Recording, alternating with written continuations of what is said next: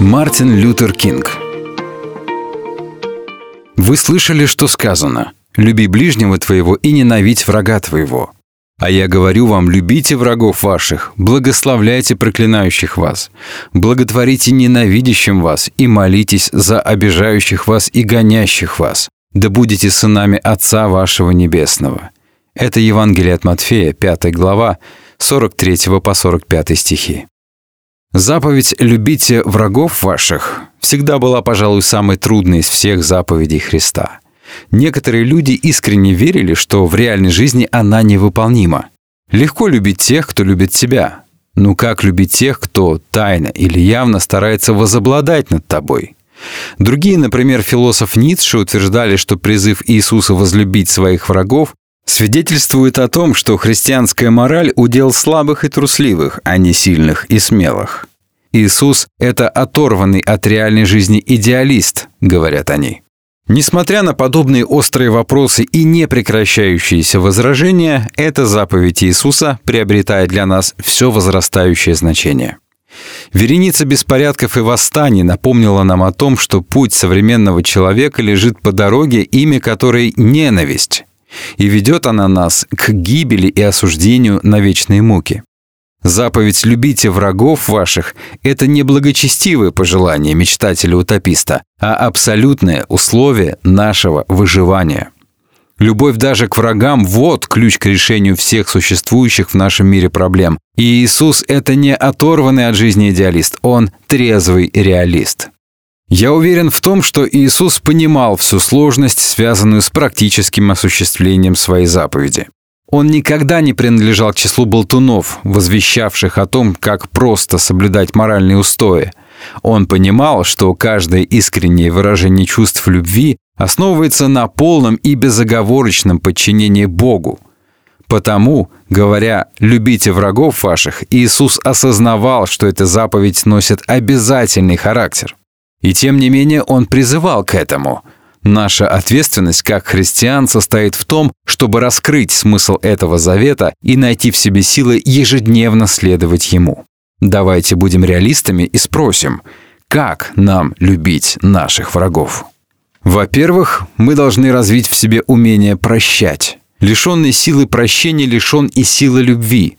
В нашем сердце не найдется места и капли любви к врагам, если мы не поймем того, что необходимо научиться прощать вновь и вновь тех, кто несет нам несчастье и мучение.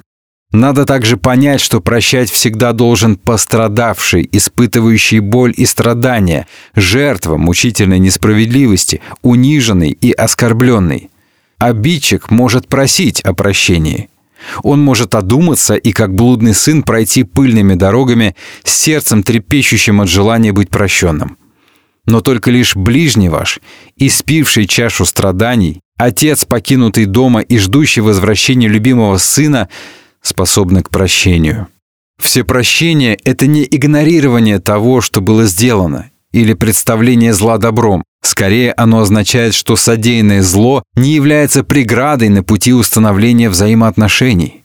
Всепрощение – это катализатор, создающий атмосферу, необходимую для совершения новых шагов, начала новой жизни. Всепрощение – это освобождение от бремени или долга.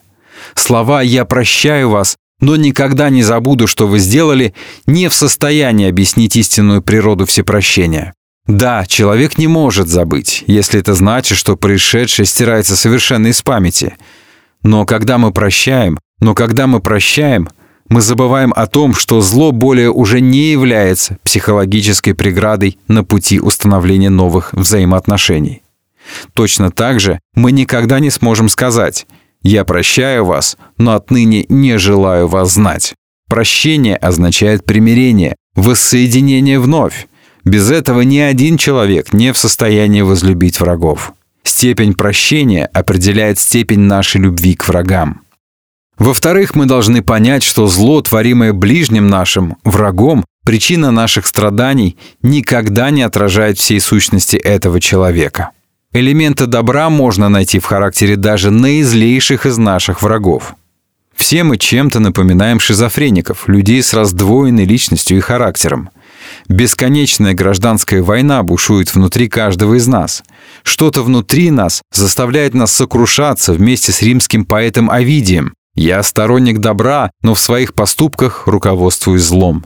Или соглашаться с Платоном, говорившим, что человеческий характер – это колесничий, управляющий двумя конями, каждый из которых тянет в свою сторону, или повторять вслед за апостолом Павлом Доброго, которого хочу, не делаю, а злое, которое не хочу, делаю. Просто-напросто это означает, что даже в наихудших из нас есть частица добра, и в лучших из нас есть частица зла. Когда мы познаем это, мы становимся менее склонны ненавидеть наших врагов. Когда мы смотрим вглубь проблемы, ищем причину содеянного в порыве зла, мы находим в ближнем нашем враге, частицы добра и понимаем, что порочность и злонамеренность его деяний не дает нам полной картины об этом человеке. Мы начинаем видеть его в новом свете. Мы осознаем, что его ненависть является результатом страха, гордыни, незнания, предубеждений или отсутствия взаимопонимания. Но, несмотря на все это, мы знаем, что душа каждого человека несет в глубине печать Божью. И мы начинаем любить наших врагов, понимая, что они еще не испорчены полностью, и все искупляющая любовь Господа нашего может коснуться и их. В-третьих, мы должны искать не поражение или унижение нашего врага, а его дружбы и взаимопонимания. Бывают дни, когда мы способны унизить наизлейшего из наших врагов. Неминуемо приходит час, когда его слабости проявляются, и мы получаем возможность вонзить в него копье победы. Но мы не должны этого делать. Каждое сказанное слово и каждый сделанный шаг должны становиться кирпичиком в фундаменте взаимопонимания, высвобождать те огромные запасы добра, что были сокрыты за непроницаемыми стенами ненависти.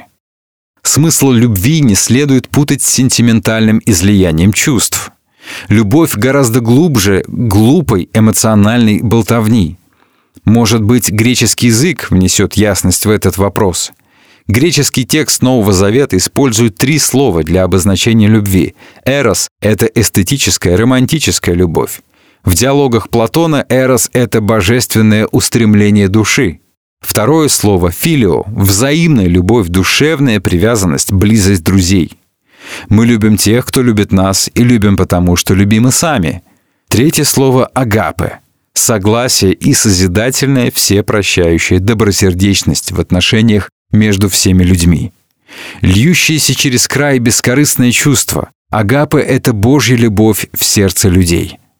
На этом уровне мы любим людей не потому, что нам нравятся они или их поступки, и даже не за то, что в них есть искра Божья, мы любим каждого человека за то, что его любит Господь. На этом уровне мы любим человека, творящего зло, хотя и ненавидим содеянное им. Теперь мы понимаем, что имел в виду Иисус, говоря «любите врагов ваших». Мы должны быть благодарны, что Он не сказал «относитесь к врагам вашим с симпатией и привязанностью». К некоторым людям просто невозможно испытывать чувство симпатии и привязанности. Привязанность — сентиментальное и нежное слово. Как можем мы испытывать симпатию к человеку, не скрывающему своих намерений уничтожить нас и усеять наш путь неисчислимыми трудностями и преградами? Как может нам нравиться человек, угрожающий жизни наших детей и разрушающий наше жилище? Это невозможно.